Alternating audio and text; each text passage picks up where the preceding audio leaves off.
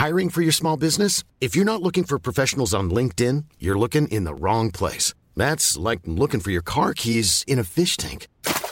LinkedIn helps you hire professionals you can't find anywhere else, even those who aren't actively searching for a new job but might be open to the perfect role. In a given month, over 70% of LinkedIn users don't even visit other leading job sites. So start looking in the right place. With LinkedIn, you can hire professionals like a professional. Post your free job on linkedin.com slash people today. Bonjour, c'est Jules Lavie pour Code Source, le podcast d'actualité du Parisien. Dans la salle des fêtes de l'Élysée, le mardi 16 janvier, pendant sa conférence de presse, Emmanuel Macron a défendu la nomination de Rachida Dati au poste de ministre de la Culture. J'ai proposé à Madame Rachida Dati de devenir ministre de la Culture parce que son énergie, son talent, je crois, seront utiles à la culture, à ouvrir des portes et à permettre au fond de mettre fin à cette France du c'est pas fait pour moi. Qui est Rachida Dati? Quel est son parcours? Pourquoi Emmanuel Macron a-t-il fait ce choix? Pourquoi cette arrivée a-t-elle autant surpris dans les milieux de la culture en France? Récit de trois journalistes du Parisien, Olivier Beaumont et Alexandre Sulzer du service politique, et Clémence Bauduin, chef adjointe de l'édition de Paris.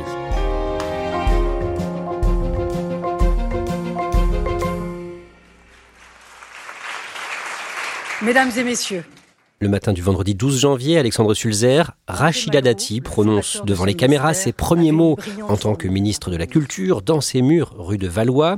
Décrivez-nous ce moment et ce qu'elle dit en résumé. Elle dit N'ayez pas peur, une expression qu'elle reprend au pape Jean-Paul II. N'ayez pas peur.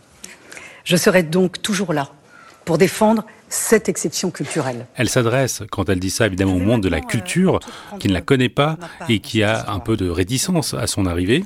Je comprends qu'elle puisse surprendre cette nomination. Elle a un autre message, c'est qu'elle dit que la culture est trop élitiste, elle-même vient d'un milieu populaire et elle veut assurer qu'elle aura à cœur de rendre la culture également populaire. Par mon parcours, la culture est un combat.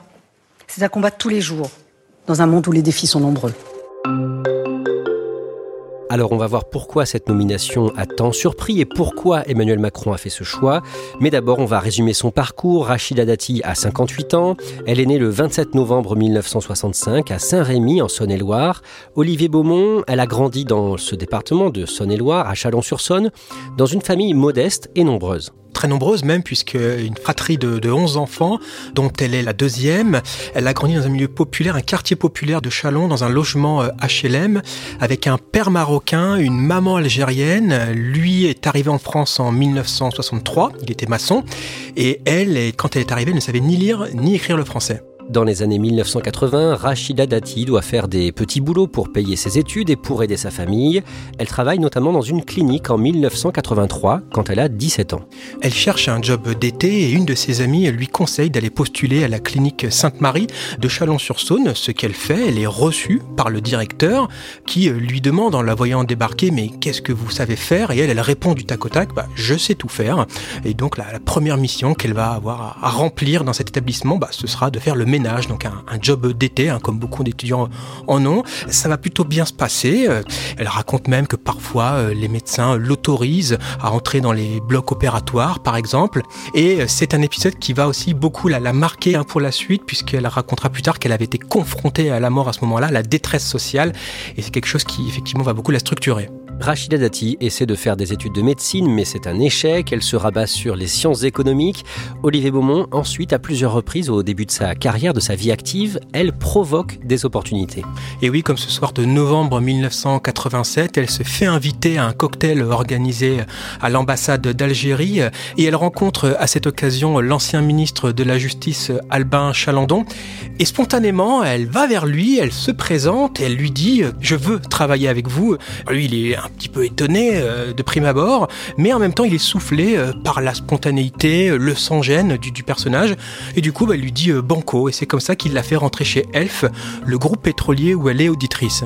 Et quelques temps plus tard, la, même scène quasi identique se reproduit avec une autre figure, l'industriel Jean-Luc Lagardère, qui lui l'a fait rentrer chez Matra, l'entreprise aéronautique. Et à chaque fois, la particularité c'est qu'elle y va au culot. Rachida Dati décroche une maîtrise de droit public et ensuite, grâce à un système de validation des acquis, elle réussit à entrer à l'École nationale de la magistrature. Elle est diplômée en 1996. En tant que magistrate, elle travaille notamment au parquet de Bobigny et d'Evry. Olivier Beaumont, en 2002, à l'âge de 36 ans, elle contacte Nicolas Sarkozy, à ce moment-là ministre de l'Intérieur. Elle écrit euh, au premier flic de France et là aussi elle lui dit qu'elle a envie de travailler avec lui, qu'elle veut le rencontrer. Tout de suite, Nicolas Sarkozy euh, est séduit par la gouaille euh, de cette femme qu'il ne connaissait pas du tout hein, auparavant et il décide de la nommer dans son cabinet. Elle devient conseillère technique en charge de la prévention de la délinquance et elle va le suivre après quand il va aller au ministère de l'économie et des finances à Bercy. Le grand public la découvre quand elle est nommée porte-parole de Nicolas Sarkozy pour la campagne présidentielle de 2007.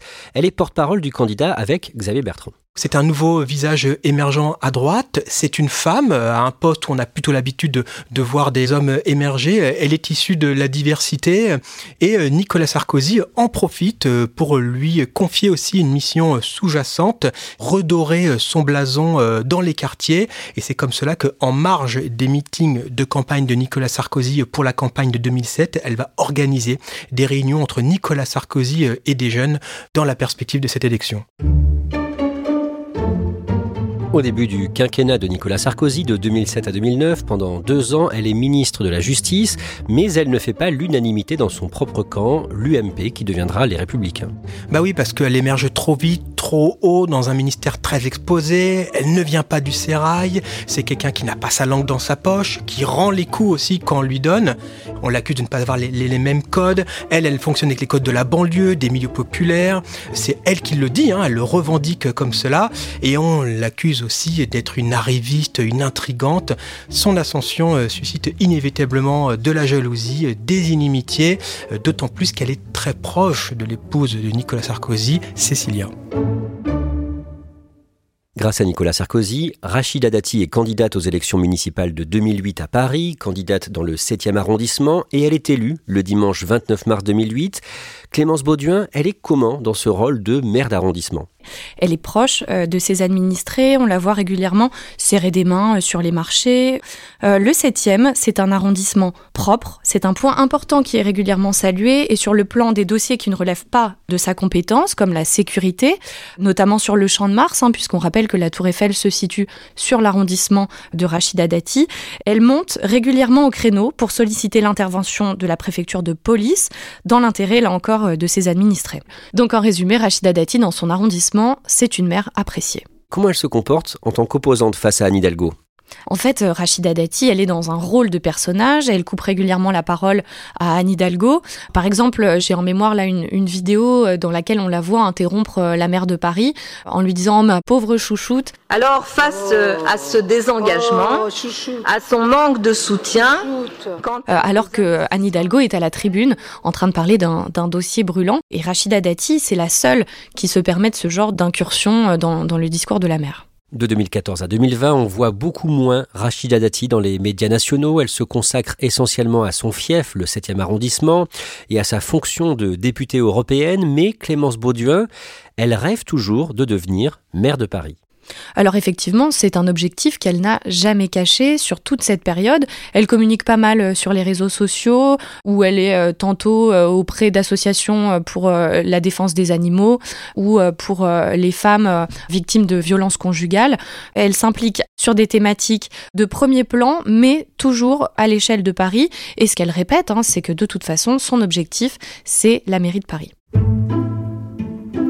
Elle est la candidate des Républicains pour les municipales de 2020, dont le calendrier est modifié à cause de l'épidémie de Covid.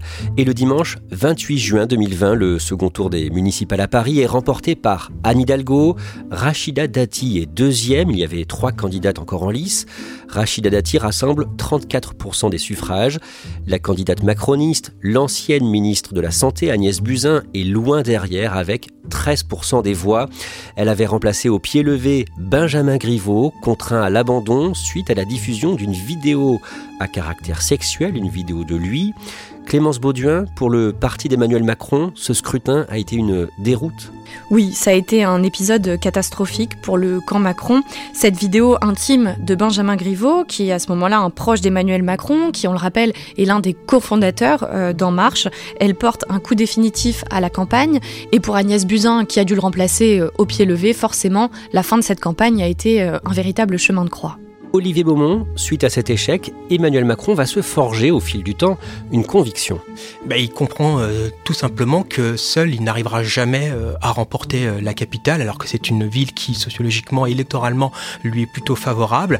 Que faire pour essayer de battre l'indéboulonnable Anne Hidalgo? Eh bien, c'est d'opérer un deal, un rapprochement, et ce rapprochement, il ne peut que se faire avec l'autre parti représenté au Conseil de Paris, c'est-à-dire les Républicains, emmené par une figure, Rachida Dati. Alexandre Sulzer, le lundi 21 juin 2021, Rachida Dati est sur France Inter au lendemain des élections régionales marquées par une prime au sortant, PS et LR. Elle fustige le en même temps d'Emmanuel Macron qui va chercher des personnalités issues du PS ou des Républicains. Comme d'habitude, elle y va à la sulfateuse, hein, c'est la méthode Dati, avec des formules choc. En marche, c'est quoi? C'est des traites de gauche, des traites de droite. C'est un peu dur, non? Non, c'est pas dur, c'est la réalité. Arrêtez de dire c'est dur. Quand vous dit la vérité, vous dites oh, c'est dur. C'est la réalité. évidemment, ça vise tous ceux qui, dans son camp, sont à l'époque tentés de rejoindre le pouvoir. Elle a déjà fustigé le macronisme à plusieurs reprises. Oui, à plusieurs reprises, elle s'en est pris au côté un peu élastique hein, d'Emmanuel Macron. Elle a notamment, dans l'une de ses formules, parlé d'une droite chewing-gum, par exemple, qui collait aux semelles des marcheurs. Donc, elle y va à chaque fois avec des formules très imagées. On en arrive à l'actualité récente. À la fin de l'année 2023, Emmanuel Macron est face à une crise politique provoquée par son absence de majorité absolue à l'Assemblée depuis les législatives de 2022. Il y a d'abord le vote d'une motion de rejet le 11 décembre, puis le projet de loi sur l'immigration qui est adopté le mardi 19 décembre avec toutes les voix du RN, les 88 députés RN, alors que 20 députés Renaissance ont voté contre. Emmanuel Macron veut changer de séquence, il décide de remercier la chef du gouvernement Elisabeth Borne. Le mardi 9 janvier, elle est remplacée par le jeune ministre de l'Éducation, Gabriel Attal, 34 ans. Alexandre Sulzer, il faut former un nouveau gouvernement rapidement. Tout le monde pense que la ministre de la Culture, Rima Abdul-Malak, ne sera pas gardée. Rappelez-nous pourquoi. Deux raisons principales à cela. Premièrement, ses déclarations par le passé contre Vincent Bolloré. Elle a à plusieurs reprises fustigé le milliardaire en l'attaquant sur l'indépendance des médias qu'il mettrait en péril. Ça, c'est quelque chose qu'elle a fait sans l'accord d'Emmanuel Macron Emmanuel Macron n'a pas apprécié. Emmanuel Macron veut se garder comme une forme de bienveillance de la part des médias de cet empire à son égard. Et par ailleurs, elle a également eu des propos très durs contre Gérard Depardieu, accusé de viol et d'agression sexuelle. Elle a légitimé le fait que sa Légion d'honneur soit remise en cause, ce qui n'est pas du tout la position que défend le président de la République. Qui va d'ailleurs jusqu'à l'humilier publiquement, puisque fin décembre, il est l'invité en prime time de l'émission C'est à vous. Il est interrogé euh, sur la position de la ministre de la Culture et il dit qu'elle a eu tort. Il y avoir des gens la ministre de la Culture s'est avancé. Oui, je le, je le confirme, un peu trop.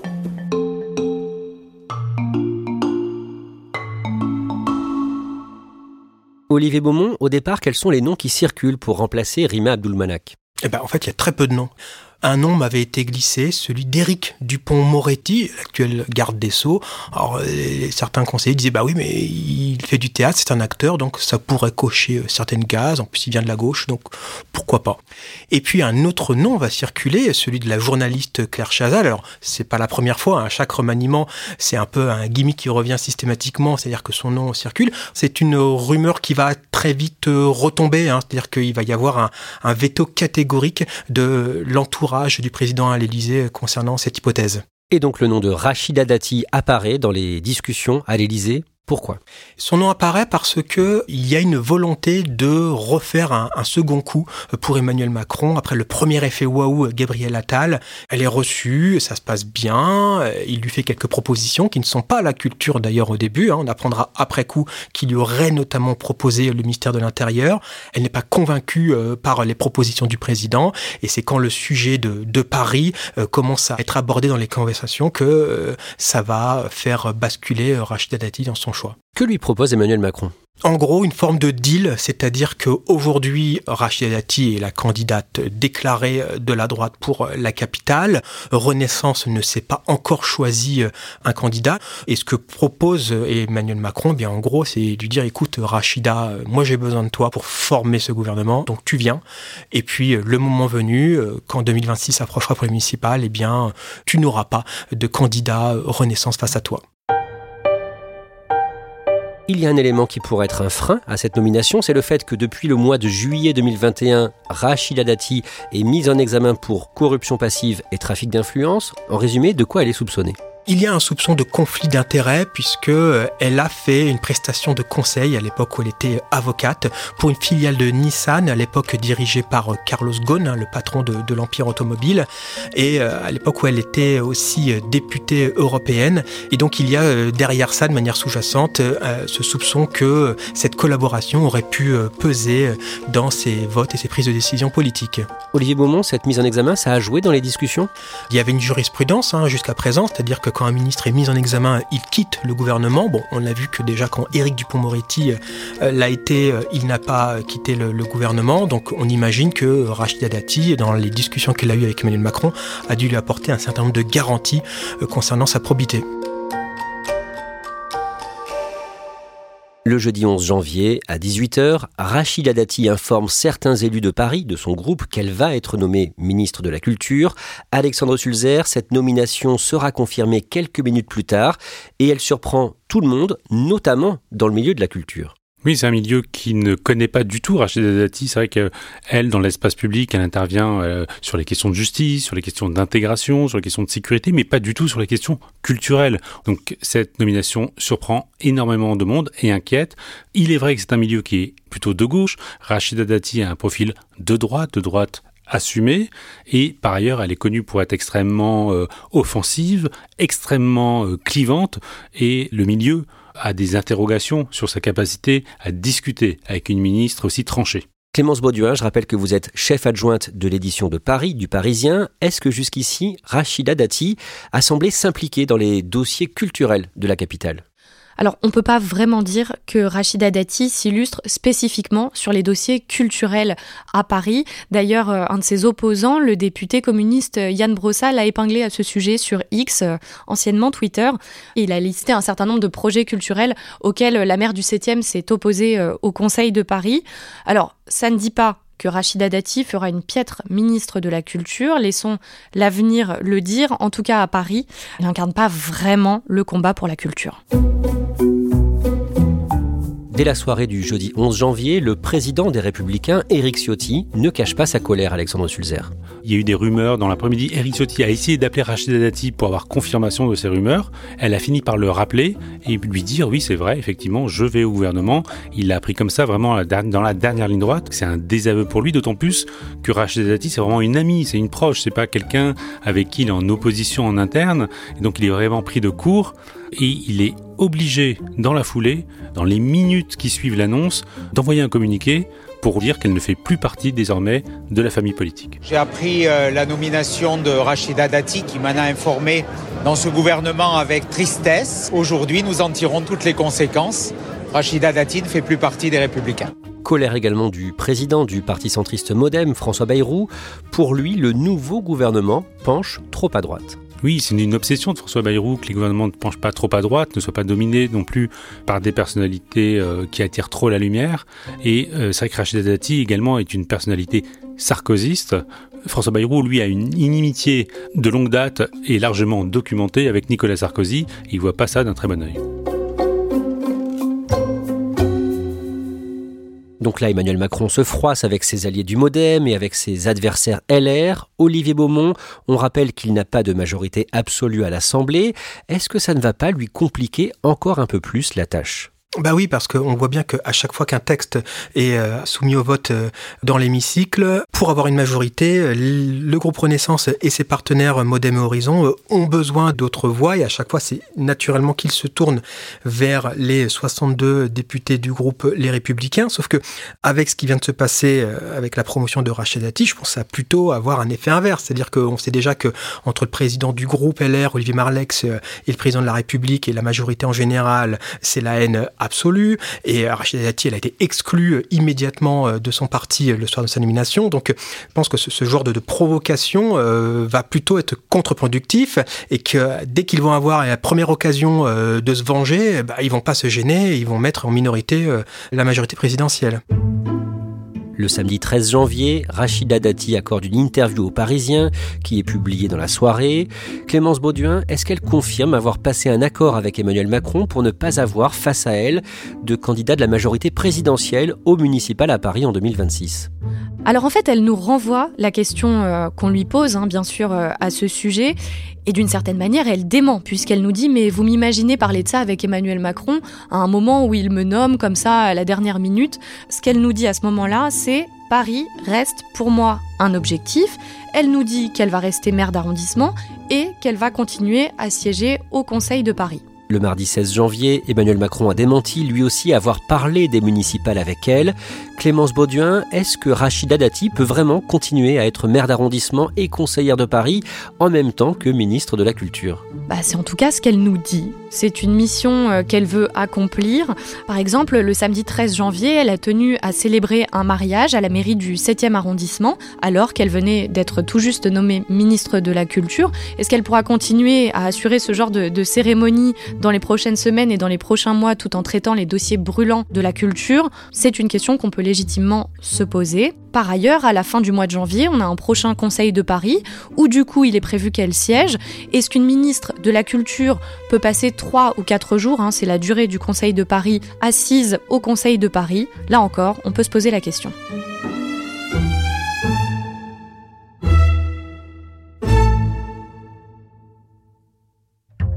Merci à Clémence Bauduin, Olivier Beaumont et Alexandre Sulzer. Code Source est le podcast d'actualité du Parisien. Cet épisode a été produit par Barbara Gouy et Clara Garnier-Amouroux. Réalisation Pierre Chaffanjon. Si vous aimez Code Source, parlez-en autour de vous, laissez-nous un commentaire et des petites étoiles sur votre plateforme d'écoute préférée. Vous pouvez nous écrire à cette adresse codesource at leparisien.fr. Code Source, c'est un nouveau sujet d'actualité chaque soir du lundi au vendredi et le samedi, ne ratez pas Crime Story, le podcast de faits divers du Parisien.